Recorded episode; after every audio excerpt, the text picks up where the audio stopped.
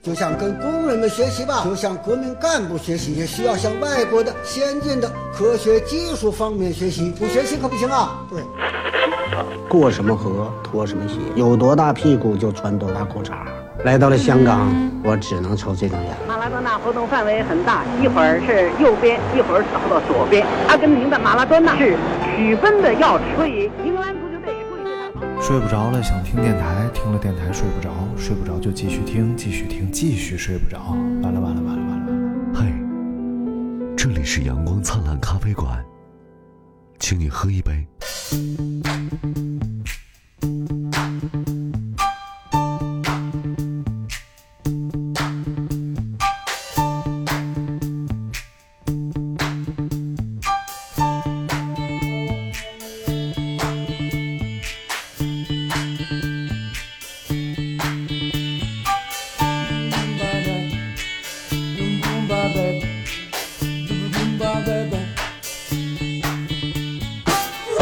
迎收听阳光灿烂咖啡馆。今天又是熟悉的这个三人组啊，嘿嘿，来，哎呦呦呦呦，是里是进烂战。哎呀，终于又有女的了，就感觉，而不是你啊，啊，好，今天我们要跟大家来聊一下老干妈。啊，老干妈，为什么要聊老干妈呢？就是呃，蹭热点，懂不懂？啊，先问一个问题啊，大明去哪儿？大明，大明今天特别忙，因为大明的这个餐馆迎来了这个年度高峰哇哇，就眼看这个餐馆啊，嗯，洗菜的也不干了，服务员也要辞职，所以大明要完了，大明要忙死了。今天我们人人都可以是大明，对对对，呃每个人都为大明祈祷。来，把同情大明打在公屏上。哎，对对对，大明现在洗洗碗已经要洗疯了，哎呦我天，而且现在我才知道他们餐厅有这种洗碗水池子啊，就是池子里边有这个抖动这个波呀、什么玩意儿的，你就把脏盘子放进去，里边就开始震，嗡，超声波。那好像那不是挺厉害。洗碗机吗？不是，这个叫类似于电动牙刷的原理。啊！对对对对对对对，然后就把这个盘子上什么油啊，然后什么都震下来了。嗯，然后震下来之后呢，然后就是你还得手工再擦一遍，然后再洗一遍。嗯。要是没有这玩意儿，大明就可能已经原地去世了。啊，感感谢科技为我们挽救了一个主播的生命，对对对对，心疼大明啊！心疼大明，心疼大明。来，我们来聊聊老干妈啊，最近老干妈登上了热搜最近是怎么了？啊，怎么了怎么了？老干妈怎么了？啊？你不知道啊？我都我都不知道到底咋回事，我啊只知道事情是 事情是这样的啊，就是在呃头半年啊，头半年的时间，腾讯呢突然接到一个广告需求，哎，就是来自一个中国著名风味辣味食品品牌老干妈的一个广告需求。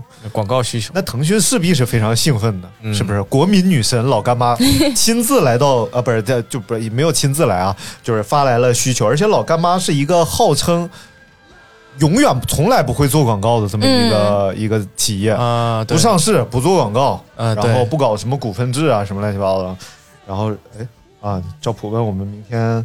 几点来？直接在阳台吃火锅，先把它屏蔽掉。嗯 啊，普哥，不好意思，我们录节目呢。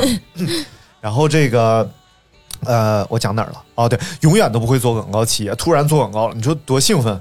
而且提出的要求极其没有那么高啊，但是这是我知道的信息啊。如果哪儿不对呢，请大家闭嘴，不要告诉我。然后好像是要一些什么呃，就类似游戏的位置，比如说什么 QQ 飞车呀。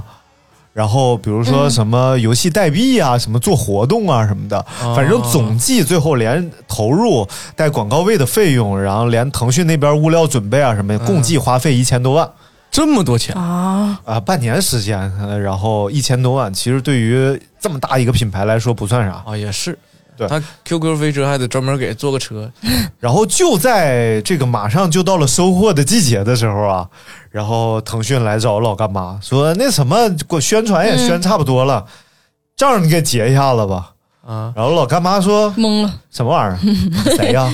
你咋的了？你干啥的？啊然后最后就发现，并不是老干妈给他们发出的需求，就是浪的哈啊，有三个人做了假的老干妈公章，然后去找腾讯把这事儿办了。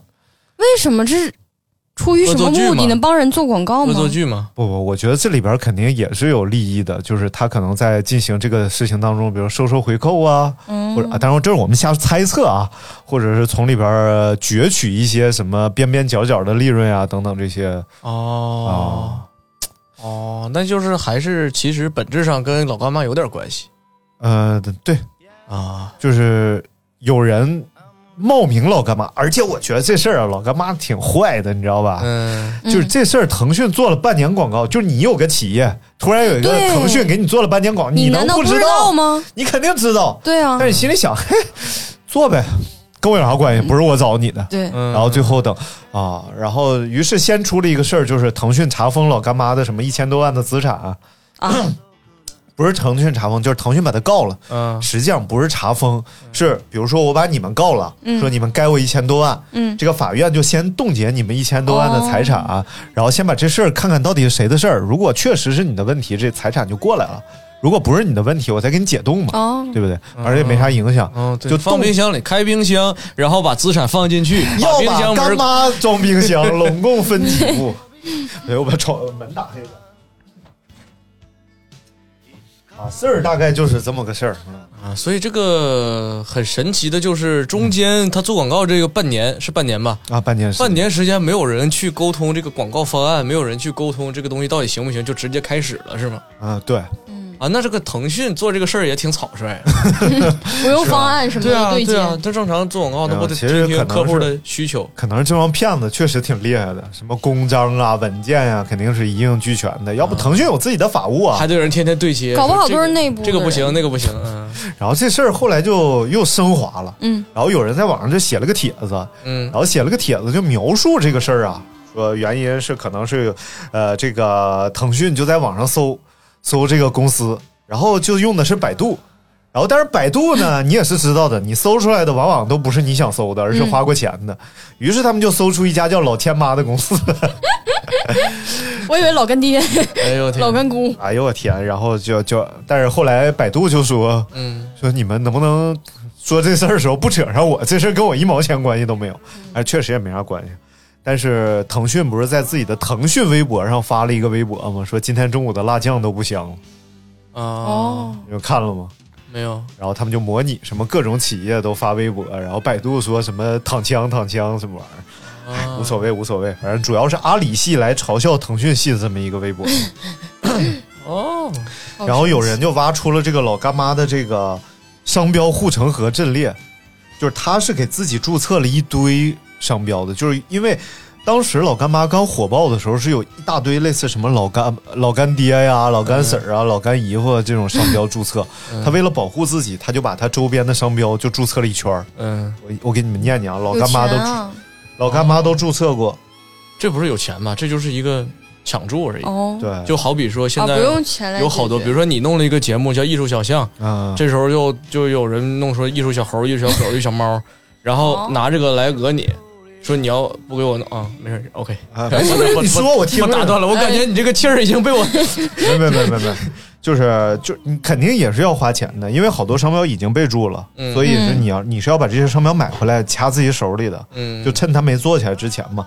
你还有这些啊，有有老干爹，有干妈，有老千妈。老千，老千妈可能他赌博方面确实有造诣啊，还有老于妈，啊，然后还有桃花币，还有花币。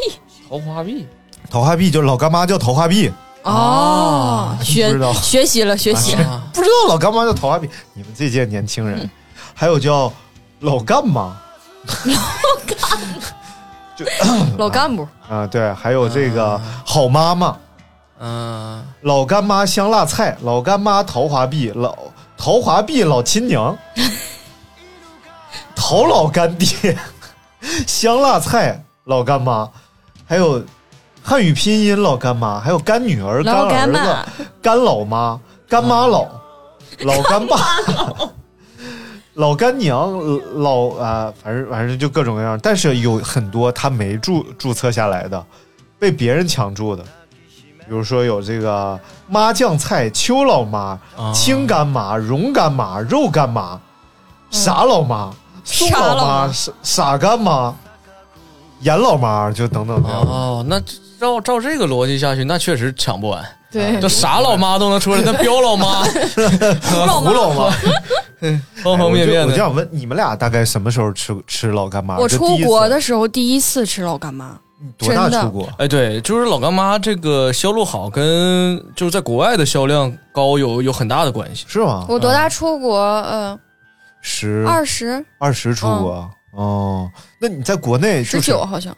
你是属于是在国内不吃辣，还是我就没有吃到老干妈，就是我家没有人吃，就是辣，可能就辣椒、豆瓣酱那种。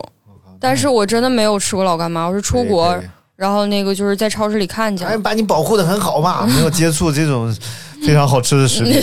你来，小杰，老干妈我是大一哇，你们都这么晚呢？嗯，对对对，因为我家也没人买，也没人吃，也从来不用这个。不知然后道为什么东北不好吃这个？难道？可能东北菜实在是太香了，哦就不需要这个东西。再就是我们家饮食就从老人开始就非常清淡，哦，那就怪不得了。很少家里很少会做辣的东西，哦以至于我从小到大是不吃辣的。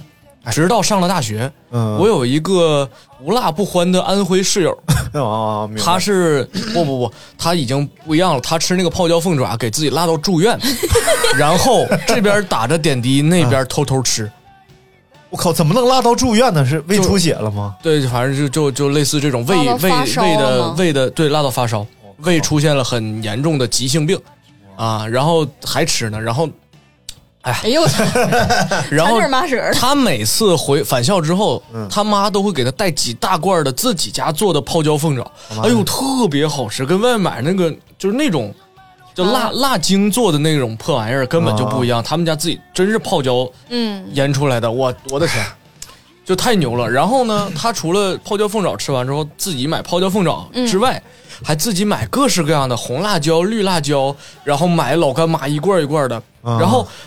一个人间美味叫做面包片夹老干妈，就是跟他学的。原来你是跟他学，不特别好吃，是是，我能理解。面包片夹老干妈简直绝了。你没吃过吗？不是他当时我俩刚在一起的时候，他就吃面包片夹老干妈，我觉得为什么？就是哎呀，那那为？啥呀？那我要跟你讲讲我的吃法。嗯就是我大概是在，就其实我觉得北方啊，一段时间之内是不吃辣的，嗯，就是从川菜的呃风靡啊，对对对对，才开始疯狂吃辣。对对对我记得应该在我小学的时候，我还是没有怎么吃过带辣椒的菜。我吃过最辣的东西是蒜，啊，对，对，然后这个菜是没有辣椒，最多是桌上有一个辣椒油，吃饺子的时候㧟一勺那个油也不辣，它只是很香。直到有川菜这种东西来到了我的世界里边儿，然后大家就和特就和疯了一样，就是自己家里都会做水煮鱼。嗯，对对对，我家也是。我妈就在家做 做水煮鱼，巨辣。然后后来那个那段时间出现了老干妈这种万恶的食品，我感觉我就是在那时候胖起来的。早上嗯，牛奶、馒头、老干妈，嗯，你能想象这种配置吗？非常香啊，我靠就大！清早就起来，而且牛奶还解辣，你你能一直吃。对，然后我一天吃了半罐老干妈，我妈回来都快疯了，那不咸吗？就因为有馒头嘛。嗯，它最大的还是香味儿，就是它那个油香味儿。嗯，尤其是咱们小时候好像种类没有那么多，我对，现记得。在又有鸡丁什么，对对对，有还有鸡油的，哇，对太万恶！那个鸡油真是太香了，哇，那种荤油的东西你根本没有抵抗力啊！哎，但是说那个呃这个从桃花币变到他两个儿子经营，什么换了什么什么辣椒，哎呀，这换啥都不好使啊，就是好吃啊！不是不是不是，说这个味道一落千丈。我你有你有感感觉这这个事儿吗啊？？没有没有，是我也没有感觉。对，我是最感觉近没吃。或者说，可能我第一次吃就已经是换过之后的了，我仍然觉得很好吃。没有，我觉得是这样的，就是人的这个味觉啊，它是有一个不断的熟悉一个东西的过程。就是当你第一次吃这玩意儿的时候，你肯定很震惊，嗯，然后当你熟悉它的味道的时候，就没那个惊喜了，你肯定就没有那什么。嗯，就像你老吃很咸的东西，你再吃就不觉得它很咸了，口儿就越来越重了。嗯，但是老干妈真的是让我口儿越来越重啊！小的时候吃东西没有那么口重。但我也只会是吃这个面包片儿老干妈的时候才会想起吃老干妈。我老干妈炒饭你们有没有吃过？巨好吃，我还是在国外吃的，就是一个火锅店里嗯老干妈炒饭，我操，太好吃了，唉，馋了馋了馋了。我我是怎么着？就是那时候到什么程度？就是吃面条，你肯定要吃辣椒酱。然后你知道山西的面又很好吃，嗯。我妈做那个面条最好吃的是那个土豆丁和肉做的卤子，嗯。然后炒熟了，然后浇在这个面上，然后它的汁儿很多，尤其是土豆丁的这个汁儿啊，它还有点这种粘稠感，它就有点像勾过芡似的。嗯，然后因为这个土豆丁它它是就是熬过的嘛，嗯，然后等到你这个面条就是辣椒酱吃差不多了，最后会剩下一点汤，然后这个汤呢是特别精华的部分，然后你会再倒很多辣椒油，然后拌点辣椒，最后把这一口汤喝下去，然后你就感觉哦通透顺畅。哦，哎，但是正常来讲，你们那边吃面条不应该是蘸醋吗，对啊、以酸为主夸夸主要的这个啊那那是老干妈没有侵略之前，你知道吗？啊这就是侵略物种，你知道吗？它就代替了醋在山西人心中的位置。哎呦我的天，哎但实在是太重口了。嗯，那老干妈还有什么？就是其实有很多菜都和老干妈有关系。麻婆豆腐里也会加老干妈吧？麻婆豆腐以前是加那个豆瓣酱。郫县豆瓣儿。嗯麻婆豆腐，我给你讲讲怎么做啊？嗯这是我掌握的第一个川菜。然后首先呢，你需要准备的有这个像郫县豆瓣儿、肉末，嗯，然后葱姜蒜，嗯然嗯，后啊，当然还有豆腐了。豆腐要选择那种稍微老一点的那种豆腐啊、东北豆就腐，对对对，老一点的岁数大卤水豆腐。啊，你问他老豆腐，今年贵庚啊？豆腐说：“我比你爸岁数大。豆腐说叫爷爷，哎，”就是老一点，就是它口感上它比较 Q 弹、比较硬的那种豆腐。其实太软的那种豆腐啊，它不是那劲儿。麻婆豆腐就是首先你要在锅里边呃煸这个肉末，嗯。然后把这个肉末煸的 可能六七成熟的时候，嗯。就是葱姜蒜啊，先爆锅肯定是，然后煸肉末，然后煸六七成熟的时候开始炒红油，就把这个郫县豆瓣儿放上去，哦。然后就变得特别香了。嗯其实很简单，啊，这个味儿就出来了，味儿就出来了。然后这个时候你就开始调味儿，调这个汁儿的味儿嘛，比如说放点儿呃放点儿酱油啊，或者放点儿什么呃那个那个那个蚝油啊什么乱七八糟，就看你喜欢吃什么。然后把豆腐放进去，其实豆腐本身其实豆腐怎么做都好吃，对，对豆腐本身生的就能吃，所以呢，你只是把它让它变得很热很烫，这个过程。不要把它炒烂了，然后让它一粒儿是一粒儿的，让它入味儿，然后咕嘟一会儿之后呢，最后其实有一个非常妙的，就是你要放一勺糖，我说川厨一勺糖嘛，哦就川菜的精髓是最后要放一勺糖。嗯，当然我这个也不正宗啊，但是我我喜欢吃，就这么做出来，嗯我觉得就巨好吃，太下饭了。对，我之前在国外就是可以不放豆腐，不放酱，我只是要一勺糖就行。我之前在国外就是自己就是加老干妈，然后炒的豆腐出来也挺好吃的，加点盐。嗯对对对，哇，你好厉害呀！其实就像老干妈这种东西，就和火锅底料似的，你知道吧？嗯，你就不管弄吃。什么，然后你最后加两勺，它肯定好吃啊。但是哎，你说的是那种普通老干妈是吧？就辣椒那种老干妈。嗯，我吃那个鸡丁那个虽然香，但是它总有骨头。哎，那那个花生，骨头，它是干鸡肉，你可以嚼碎的不是，它有骨头，它有有需要你吐的部分。哦。嗯，哎，那有花生的那个是所以就不能普通的太大还口地吃是升级版的？有花我记得有花生的，好像是，还有豆豆反正。最初版的就只有豆豉和辣椒，嗯，嗯，后来开始有各种各样的东西，花生、黄豆，嗯，呃，然后鸡肉，还有牛肉丁，嗯，反正荤油的真是我抵抗不了。哎，让我想起我我小的时候家里不吃老干妈，但是吃那种罐头的沙丁鱼，还有啊豆豉鲮鱼哎豆豉鲮鱼也是超级好吃豆豉鲮鱼啊就是拌粥吃，你吃过吗？我吃过，但我不喜欢。我喜欢，超级喜嗯欢，但是不辣，就是很下饭。豆豉鲮鱼油麦菜嗯，啊、是一个非常诡异的组合，但是居然也很好吃。你就是把罐头和东西别的东西炒在一起了。就是前两天那个二平来，他送我一包那个各种熏酱的东西，一会儿咱们回家可以吃。我切一包，嗯就是什么熏肘子呀、熏鸡呀等等这些东西，它熏烟熏味儿很浓，其实直接吃已经很好吃了。但是那天我们家阿姨把它和青菜炒在一起了，就把那个鸡肉和青菜炒一起了。哎，你发现又打开一个新的世界。啊南方人真的很懂做这些东西啊。我发现我呢是属于平时基本上没有什么不爱吃的，什么东西对我来说就都都挺好吃，嗯都还行。但是在这里边选的话，哎，我又很难选出哪几个是我特别喜欢的。就是我虽然虽然就是平时不挑剔，嗯但真要问我特最喜欢吃什么的时候，我又变得极其挑剔，啊，所以说对辣的东西就是，因为小时候不吃辣，所以说嗯就是就是真的是很难接受辣。一开始，然后各式各样的菜其实很好吃，包括麻豆麻婆豆腐什么的，嗯，嗯，就是对我来说都没什么意思。就不感兴趣。因为辣，直到嗯。直到我吃到那个老老干妈面包片算一个，嗯。再就是水煮鱼，才打开了我吃辣的这个这扇门。这样，我觉得就是从我第一次接触辣就爱上了。啊。我也是，我好喜欢吃这种重口不是口味重的东西。对对对，尤其是其实小的时候就已经被蒜这种东西迷住了，嗯。你就感觉这个世界上只要沾蒜，它肯定好吃。哦。你就哪怕是那个法棍，它蒜香法棍都比啊，别的。好吃，烤一烤的那哎呦。，简直了！你哎就感觉你永远不能跟吸血鬼做朋友，啊你可以和蒜永远生活在一起。然后就就是小时候和我哥比赛吃蒜，然后后来就辣到胃疼，然后流眼泪哭，然后但是就太爱吃蒜了。然后后来 记得特别清楚，我妈他们单位对面开了一家川菜馆，就是那种苍蝇馆。现在想想极其不正宗。但是我觉得老好吃了，苍蝇馆。对对对，但是很不正宗。然后就是，呃，就和鲁菜差不多，只不过加了很多辣椒在里边儿，就告诉你是川菜馆儿，就应该是个鲁菜厨子，然后假装自己会做川菜了。嗯然后，但是你那时候第一次吃到辣椒，就给自己已经辣废了，太辣了，就他放巨多辣椒，他觉得这就是川菜。啊，对对对，说到巨辣的东西，你知道老张拉面吗？不知道那是什么品牌吗？啊，老张拉面开的吗？不是不是 就是大悦城，朝阳大悦城，嗯，附近北京市朝阳区有一个朝阳大悦城，旁边有一个网红店叫老张拉面。是个小店吗？小店，现在已经干大车了，之前特别小。那应该不是我俩去的。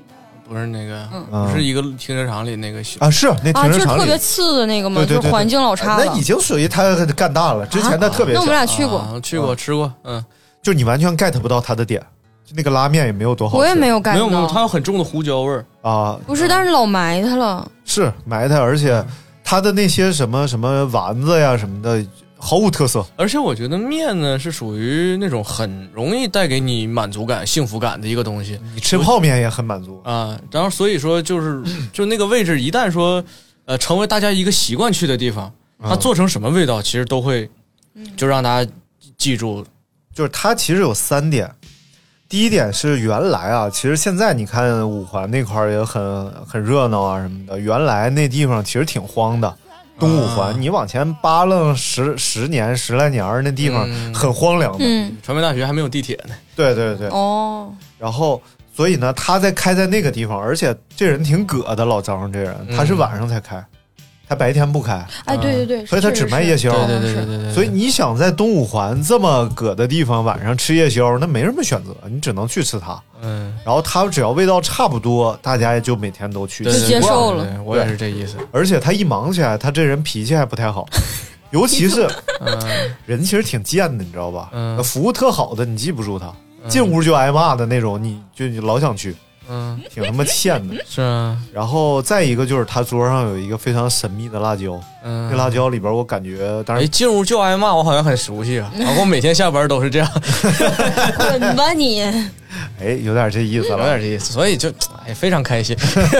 他有一个很每天神奇盼着下班的辣椒，然后呢，啊，那个辣椒好像是就是就是有种那种碱面儿的辣的那种感觉，就是不是辣椒的辣了，就那个辣椒那小勺啊，就是指甲盖儿那么大小勺，你㧟两勺那面都没法吃，巨辣。巨辣。嗯然后但是有好多人就冲那辣椒去的，就好像有人就是要过这个瘾，对，辣本来就是一种 痛觉嘛。痛觉呀、嗯但是我觉得我对辣是喜欢那种香辣的感觉，像重庆小面那种辣，又香又辣。然后你可能你也多少沾点过瘾这个感觉。但是它那个真不香，嗯就纯辣纯疼，你知道吧？啊就好像是一边吃面一边扇自己大嘴巴那感觉。啊，哎，你们，我想起来以前好像南锣鼓巷还是哪儿的流行卖那种就是挑战的那种辣翅，就你如果能、啊，对你如果能怎么的连续吃几串，他就赠你，还是免单还是啥？对对对对对，啊当时老流行了，他那里边就放碱面，那不是不好的辣椒吗？应是不好该是那种啊。就是但是它辣度上绝对高啊。就是北京有一个，哎，别说人牌子了，叫什么嗯某哥烤翅，某哥烤 翅在东四十条那边。嗯，然后那某哥烤翅就是号称当时第一波在北京做变态辣各种烤翅的那店啊，就属于老板脾气不好。哎，真的，我就觉得太欠了。这个人，嗯，这些人，就你进去问他有地儿吗？他问你预约没，然后你告诉没预约，没预约能吃上啥呀？肯定吃不上你，你走走走走。然后要不然我就是我们老板还带我去过另外一个，我我给那家起名没有名那家店，我给那家起名叫“快塌了”，快塌了烤串店。就它整个在一个就是马上就要塌了的屋子里，墙都是斜的，然后就在里边烤串儿，然后去了，怎么这个点儿才来呀？八点多，你知道吧？没啥了啊，没啥，要明天再来吃吧，别吃了。别早点来呀，就就真是这样的。然后你你就得跟人说，哎，有点啥吃啥吧。羊肉串都没了，你吃啥呀？就剩点鸡爪啥，你烤几个鸡爪啊？你要能吃就给你烤，就真就跟这么跟你说话。哦，那挺有意思的。我靠，嗯，现在城市人就图个新鲜，就图个欠，你知道吧？然后后来我就研究了一下，就这些烤串店啊，他们牛的地方在哪儿？就是它比别的烤串店厉害的地方在于，他们能完美的掌握这个食材刚好烤熟的这个时间点，嗯，就特别嫩。嗯，就是这东西吧，就是它，你就直接是你就能找到这个临界点，就是从生和熟之间的这个。你掌握的挺好啊，临界点，嗯你掌握的也不错你掌握的非常好，非常好，蒙的蒙的。蒙的蒙的蒙的蒙的。然后，但是他们就能非常掌握好这个点，所以你吃的时候就能感觉到它嫩且熟了的这种感觉。嗯，就不管是某哥烤串儿，还是房快塌了烤串店，他们基本上都是在这一点上做的非常好。啊，来说说说说咱们喜欢吃的很辣的菜吧。想想，嗯，我喜欢酸菜鱼那种辣，就是又酸又辣。我还喜欢那个啊酸辣口。对我还喜欢喝那个泰国那种冬阴功汤，啊冬阴功就是酸辣，我巨喜欢。那其实应该在云南、贵州这边这种辣比较多。对对对，哎，云南其实它对于这种特别葛的味道的嗯把握特别好，就比如说苦味儿、酸味儿、辣味儿这种，对对对因，为他们气候不太好，所以这种东西吃苦的，他们说能感觉到清凉的感觉。嗯，然后我倒是我吃不了这真是一期淌口水的节目，相信大家跟我现在是一个感觉。等等等会儿，高老师给我打电话。嗯，哎，书接上文啊。啊，来，我们说刚才说到小胡喜欢不不，说到这个云南对特殊味道的感觉啊，对对对对对，所以其实就是我觉得跟他们物产比较丰富，然而气候比较恶劣有关系。嗯他们得物产很丰富，所以他们得做各种就是容易吃下去的东西啊，嗯这样比较好一点。酸辣、酸辣、酸菜鱼，还有什么酸辣的菜酸辣就是东东南亚风味。酸辣粉嘞啊？对，酸辣粉儿，酸辣粉儿也是一个其实那个螺蛳粉也可以加那个 螺蛳酸螺笋。螺螺蛳粉也可以加那个醋，然后就是我之前自己不螺蛳粉就是酸辣吗？来，我们正一下音啊，螺蛳。螺蛳粉。啊，他念螺丝，不念螺螺丝啊，我以为叫螺蛳粉。没有没有没有，但我我专门查了一下，哦。这个那个字确实念那个东西叫螺丝嘛。对对，嗯所以那个字啊，虽然它有虫加一个狮，狮子的狮，字它念狮丝哦，哦，螺蛳粉。螺蛳粉，嗯，螺丝，哎，据说螺丝已经被列入什么保护名录，不让吃对，了。更逗的是说不耽误大家吃螺螺蛳粉，然后那个螺蛳粉里没有螺丝。对，然后大家说原来我吃的螺蛳粉里面没有螺丝，啊，那里边那个小肉丁是什么玩意儿？就是好像不是一种吧，那个可能是自螺己丝是不是那个螺儿啊？对，就是海螺吧不。就是咱们夏天喝着啤酒嗦了的那对对对玩意儿吗对对对对对对对，嗯，咱东北叫啥来着？这玩意儿为啥要保护啊？这玩意儿养不过来呀，就是列为保护的濒临的，还是吗？这几年吃猛了，整就一个人缩了好几百，可能他受不了啊。哎呦我天哪！就和那个什么磷虾似的。然后今天我刚看，就是北极那种磷虾，呃，然后数量非常庞大，而且它什么蛋白质吸收率非常高嘛，人也吃，各种动物吃，最重要是鲸鱼也吃它。嗯然后最后说这磷虾就会发出光来，然后身上发光，就是实在太多了，我发出点光指引你们来吃我吧，就。但是后来说是扯淡，它发光是为了交配，然后为了让同伴更容易发现自己啊。而且它在面临攻击的时候特别猛啊！这个磷虾它不大点儿，一点点儿，然后它头、身体和尾巴各有一个光点儿，就能发光，在海里边儿一大片，和萤火虫似的，呼呼就发光。嗯然后，但是当它遭受攻击的时候，它能迅速把这三个光点扔掉，然后就唰一下就扔出去了。然后你就看它的身体和这个光一下就分离了，它就进入暗处了。然后这个捕食者可能就去追那个光就走了，好神奇保护自己的一个方式。原来如此，来自《博物》杂志。所以好多鱼它是有能够看得见的。嗯，酸菜鱼，我觉得酸菜鱼非常有魅力的。第一个是它这个酸辣口，再一个就是它选的这个鱼肉，嗯一般都是这种呃刺儿比较少，对然后肉比较多的这种鱼肉，然对后吃起来好馋很过瘾啊。嗯，那你爱吃哪儿的辣？我喜欢，我还是比较喜欢四川，就是尤其是。小面这个东西。我喜欢重庆小面，我喜欢长沙的辣。对对对对，我刚想说，嗯我最喜欢的就是那边的那种辣的感觉，小炒肉，哎呦我的天哪，哎呦我的土豆天哪，绝了，而且长沙人是真的会把佐料都吃光的。嗯就是我那我刚上大学的时候，就看一个我们的导师嘛，然后带着我们就是一起去吃饭，然后就看着他把菜里边的什么豆豉、辣椒什么一个一个就全吃光了。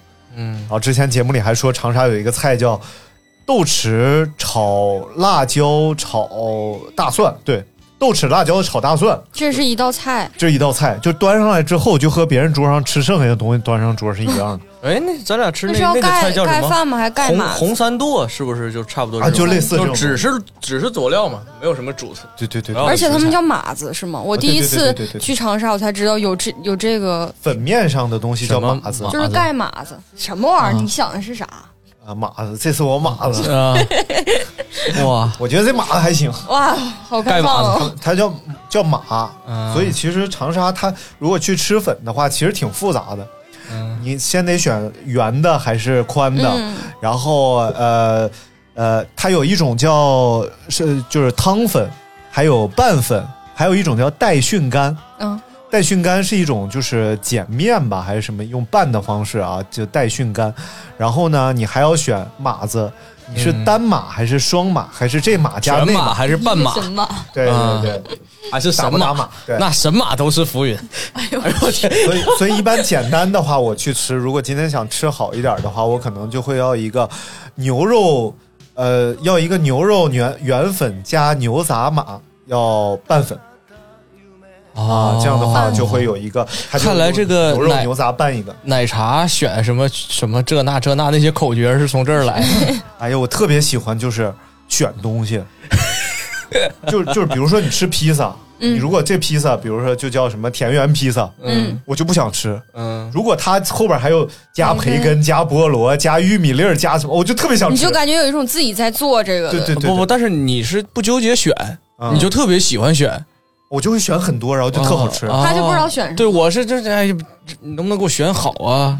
哦，哎看人有差别。我是嗯我也喜欢选可能，可能我比较省钱，对不对？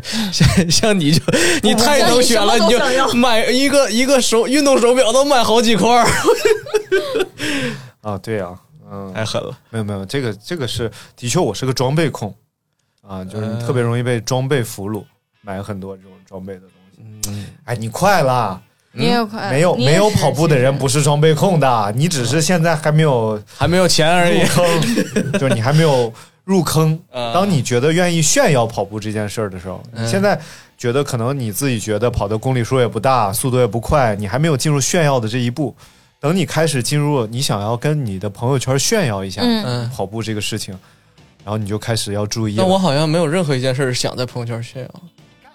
嗯啊那我这个人就这样。不是你以前不就是那个那个发一些什么比较装逼的啊，那种对对对对对，今天啊以前是以前对以前是我们特别研究怎么在朋友圈装逼这件事儿，啊啊啊绝了！我操，太有意思了。跟你们九零后多少还是有点代沟啊！我是真的想装逼，你们是研究一下怎么装逼，比较装的比较好。而且说装把装逼分成几个等级，就好比说你晒车，你要怎么晒啊啊啊？怎么晒呀？就是就比如说你就就是就晒一个啊，今天我的小蓝好好看，啊可能是你一个蓝色的车，你就拍一张，在阳光下这个修修图调调色，嗯你觉得很好，这是可能初级装逼。嗯然后高级装逼呢，就是啊，哎呀，这又又他妈堵了啊！发个仪表盘啊，然后仪表盘上面还必须得带出那个保时捷的那个计时表。啊啊，就证明你是一个选配的保时捷。啊这种。牛逼牛逼。啊，哎，的确段位高啊！我只能想到炫保时捷，你能想到炫选配的保时捷。不不，然后再往上呢，就好比说那个你不漏车了已经啊啊，荒山野岭照一个特斯拉的充电桩啊，真他妈难找。那你现在胖了怎么修？你自己你现在胖了也是一种炫耀方式，证明你吃的很贵，就没少吃。我吃的很贵的人都不胖。啊，被被揭露了。对对然后再往上呢，可能就是这种，哎，还就是啊，可能晒一个保养的账单比如说啊定制的法拉利晒保养一次就要好贵，啊但是又到了保养的，这钱包又瘪了啊，这种实际你也不用现金啊，啊，对不对？啊像你记得之前我们在一直直播尼玛调频的时候，有一个叫陈伟的听众吗？嗯这逼就是一个就是特别能装逼的人。啊，比如说，比如说你说这个保养账单，这个、嗯。他一定也不说保养的事儿，嗯。他只是账单垫在底下，他手里可能拿一瓶什么什么很贵的矿泉水，然哦后他就会说这个矿泉水，他看起来是在装这个矿泉水的逼，你知道吧？嗯。说这个矿泉水其实也不环保，嗯。喝一瓶少一瓶。然后他就可能说说一件这么事儿，说这种矿泉水以后还是不喝了，喝一瓶少一瓶不环保。嗯。但是底下一定是一个什么法拉利的账单呐、啊，然后或者是手上带个水鬼呀、啊，我可能是，真有钱，这是是就是真有钱他好像是真有钱啊，，但要不然对，要不然也也带不了水鬼嘛，对不对？但是带水鬼比较容易。其实就是我认识好几个卖假表的，啊，有两千就带水鬼我我但是哎，两千那个还一眼能看出来啊？是吗？一眼假呀？啊，对啊，一眼假水鬼都是。就就不太一样嘛，至少哎方方面面了，方方面面啊。啊，因为我都是海鸥机型，说的干啥呀？对我身边就有一个资深玩假表的人，啊，是吗？谁啊？不不能说谁，啊不不不提不提不提，私底下再说吧。私下说，私下 非常神奇，就专门分析这个表哪里假，那个表哪里假，哦然后比如说拍照的时候就规避这些角度。哦，明白明白这个人玩假表都是需要技术的。啊啊，其实我觉得就是玩假表的前提啊，是你这个表的确是你负担得起的一块表。别鸡巴一个月挣两千块钱，然后带个十五万的表，你一看就是假的，你看起来真也是假的。啊你说，比如说我我，比如说马云戴块表，你不会觉得它假的，对，就是即使它真是假的，也不会觉得它是假的。啊，有道理然后一看就假，你可能觉得是个限量版，啊，就是是一个我没有见过的版本，哦啊，是这意思吧？嗯所以那个我我我加过一个卖假表的，特别逗。我为什么会加一个卖假表的？因为我也不是表控，我也没准备买表。我为什么加他？因为他给我发了一篇长文，嗯，以短信息的方式。我一天短信突然比了嘣蹦了一下，然后我一看我屏幕快满了，嗯我说什么玩意儿？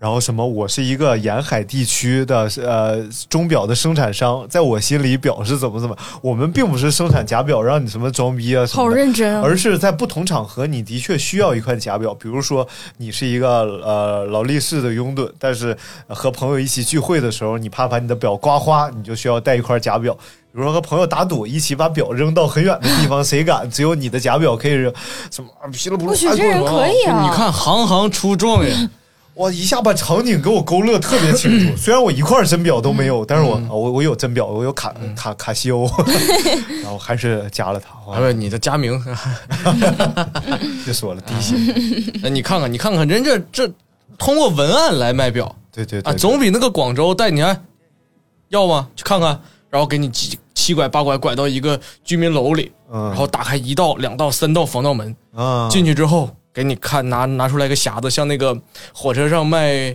那个花生瓜子儿的那那些人啊一个小一个小筐啊啊，在胸前抱着，你看怎么样怎么样？你说哎，这成色一般呢。他说嗯，有眼光，然后就领你去眼光，去里面，再打开两个防盗门进进里面的屋子，然后。一看，我操，一屋的什么艾比呀、什么、呃那个呃米勒啊，这这这种啊，就然后千万级了。啊然后你看，哎呦我天呐，也也也他妈不咋地。哎，你们呃，就是本溪当地有这种，就把你就是以前啊，现在肯定都没有了。现在这这么文明的社会，以前有没有就是那种卖各种各样假货，把你们带到小巷子深处的那种？本溪肯定没有啊，没有啊。本溪没有。嗯，但以前秀水不是这样啊，我我我小的呃不，我小的时候就是上初中的时候，那时候特别喜欢篮球鞋，嗯，然后就我们那个地方山西太原啊，有个地方叫柳巷，你听这个地方花街柳巷的柳哦巷，听听着就不是什么正经地方，但是是山西，但结果居然是卖货的 失望了。现在不知道了，现在因为太原发展非常快，改名了，叫立山桥洞。不不，现在现在还叫柳巷啊。然后，但是不知道现在是不是太原最繁华的地方了？现在发展很快嘛，那会儿是太原最繁华的地方。你只要在那儿溜，然后就会有人跑过来，南方口音，运动鞋，运动鞋，运动鞋，运动鞋，你也不知道他要干啥。如果你不买的话，你根本你不是这种爱好者，你根本不知道干啥，就过来运动鞋，运动鞋。然后你遇到他，你说看看去，然后就开始把领着你走啊，走嗯。三十分钟，然后啊就啊各种穿街过巷，然后你跟他说打车行不行？我出钱。然后最后一小平房，昏暗的小灯光，咔一拉，然后里边特别破，然后两边两排鞋架，然后上面密密麻麻运动鞋，你就开始看，嗯然后他们的运动鞋以捂脚而著称，嗯，我的脚气那会儿就是那时候最严重，嗯，啊后来我通过达克宁的帮助，终于治愈了脚气。啊，他就是只是样子而已对啊，他不舒服。我买过一个就是科比的那个国旗版，嗯然后漆皮儿的。嗯你知道这个漆皮儿这个东西啊，就是耐克都没有把透气性处理的特别好。嗯你别说是卖假鞋的了，嗯，然后但是多少钱？？什么价位的那假鞋哎呀，呃，多钱都有啊，啊。有五六十的，啊。一百多的，二百多的，啊。大漆皮儿的就得二百六。哎呦我天哪，那不少挣啊！呃，对，嗯然后还有各种，其实就是那时候我同学就意味深长嘛，嗯。贾大夫跟我说，买假鞋讲究一个原则，我说什么原则？你必须买透气儿的，啊，要不你得脚气受不了。我以为啥原则我听我听一个一个做做造假的资深朋友说啊，就他们他们家都是干这个，家族式企业嗯，啊，都已经开上阿斯顿马丁了。哎呦，啊，就是这个他们他们造那种很高级的假包，都都是卖到那种大商场里的，哦，卖到国外的商场里去卖的，所以这样还是就被我们买回来了。就所以 所以就有可能是一个真的爱马仕可能要十五六万，它造假那个成本也要三四万这种，啊，就是真的真的牛，嗯你说这个，哎，之前有一个比亚迪事件，你听说过吗？没有啊就，比亚也是比亚迪广告门吧，什么玩意儿？比亚迪不出了好多事件吗？啊，不不是，就是有关广告的那个事件，我一下想不起来是怎么回事了。呃，我看比亚迪事件广告，搜一下啊，好像也是挺有意思的一个事儿，好像也是一个什么广告公司给比亚迪做了好几年广告，最后发现不是比亚迪做的。哎，但是那之前什么呃，奔驰和英菲尼迪是不是啊在朋友圈里发错过一个？啊，对对对对，呃，那个那个有意思，嗯就是也是腾讯给搞错了，嗯。也是腾讯。人家人家是奥呃是奔驰的广告位啊。啊，然后上面写的梅赛德斯奔驰，结果里边片里放的是一辆好像是 Q Q X 八零是啥的，啊。一个大那个大英菲的 S U V 在那跑，然后奥迪哎是是奥迪还是奥迪啊？好像奥迪跟英菲尼迪啊啊反正记不住了啊。然后那微博也发这个事儿，嗯艾特那边就是，哎，就可能是假设他是假设他是奥迪，然后放成了嗯英菲尼迪的片儿，嗯然后奥迪的官方微博艾特英菲尼迪，然后把广告费结一下，啊，其实这个哦这个最后你做成这样了之后，反倒效果好。对对对，效果非常好。然后大家都觉得得哇，你们这好好玩啊。然后中间一看豪华品牌，然后什么好像宝马也来插一脚，还转发，怎么怎么样就是有一年那个世界房车锦标赛的时候，好像是奔驰没参加吧？那年是怎么样，嗯还是怎么着？反正是，呃呃，奥迪和那个那个那个那个那个那个宝马，嗯都发了都发了广告嘛，就是。什么明年见奔驰，然后奔驰明年见，嗯。就是都没提自己，但是广告效果非常好，嗯。就好像是就是你的老朋友今年没来参赛啊，嗯，每年都是咱仨比赛，结果今年你没来，哦。就是大概这样，嗯。就还发什么招招手什么，就一种惺惺相惜的感觉。对。哇，这几个豪华品到那个水平了，就都这么玩了。包括那个谁，呃，是奔驰的那个老总退休。啊，啊，然后拍了一个他退休的片儿，结果开了一辆 i 八哎，出来那个广告老帅了，啊，对对对对说终于退休了，能开点别的车。对对对对，来，我说说这个、呃、比亚迪广告门啊，是一八年七月份的事儿。比亚迪官方发布了一则关于李娟儿等人，你听这名儿啊，挺好的这名儿，等人冒用比亚迪名义开展相关业务的声明，然后称。二零一七年五月，李娟儿使用上海宇虹文化传播有限公司的名义，以自有资源试用及免费切入点，主动与比亚迪联系并开展免费广告宣传，随后伪造比亚迪公章，冒用公司名义开展业务。比亚迪就是大概就是这个李娟儿，她给比亚迪免费干了个什么活儿，嗯然后她就以比亚迪的名义开始广泛接各种活儿。然后就给比亚迪做线下的活儿啊，给比亚迪做什么？其实跟比亚迪一点关系都没有。最后各种广告公司，你物料也出了，经费也投入了，最后找比亚迪结账。比亚迪说我没干过这些活儿，哎，所以这女的能从中间捞到钱吗？肯定可以啊。嗯，要不她干啥呢？哎，好神奇！也挺神奇。挺挺有脑子的。对，所以这这个其实没准他能混个比亚迪车友会会长。之前不是有一个那个莱昂纳多·迪亚普里奥的一个电影吗？嗯叫什么来着？就是讲他是一大骗子嗯猫鼠游戏猫鼠游戏，啊，是吧？哎呦，超好看那个太好看了，那个是我觉得就是而且是通过真实事件最好看的电影之一，就是让我让我挑三部最好看的电影，嗯它算一个。对对，他好像是就是他小的时候是喜欢一，呃，那那时候是大家全民崇拜飞行员嘛，嗯，然后他也混得不如意，他又给自己做了一套飞行员的衣服，嗯然后从此就开始了自己的坑蒙拐骗的坑蒙拐骗人生。最后但是他他爸就是那样的人嘛，他跟他从小耳濡目染。对对，嗯，我觉得那片儿太好看了。推荐大家看《猫鼠对对对，游戏》啊超。级好看。行了，那今天我们跟大家闲聊了半天啊，是今天就叫从老干妈展开的一系列废话，然后呢，希望大家能够喜欢说废话的感觉。好了，那今天节目就到这儿了，感谢大家的收听，我们也饿了，准备吃饭去。好了，拜拜。拜拜的烟雨飘摇的南方，你坐在你空空的米店，你一手拿着苹果，一手拿着命运，在寻找你自己的香。窗外的人们匆匆忙忙，把眼光丢在潮湿的路上。你的舞步划过空空的房间，里时光就变成了烟。爱人，你可感到明天已经来临？码头上停着我们的船，我会洗干净头发，爬上桅杆，撑起我们葡萄枝嫩叶般的家。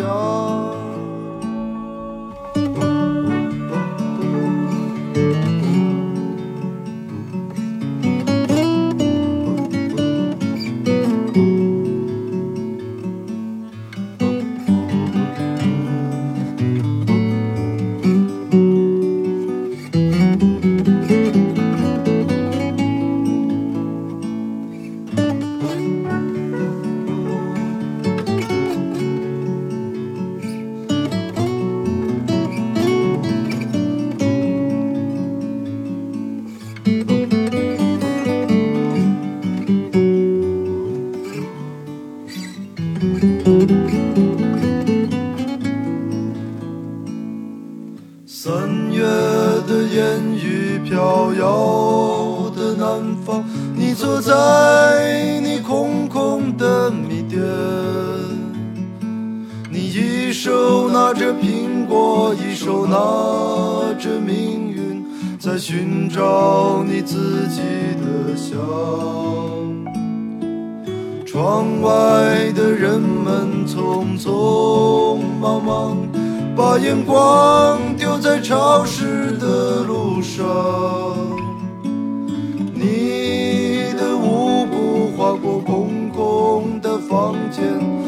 时光就变成了烟。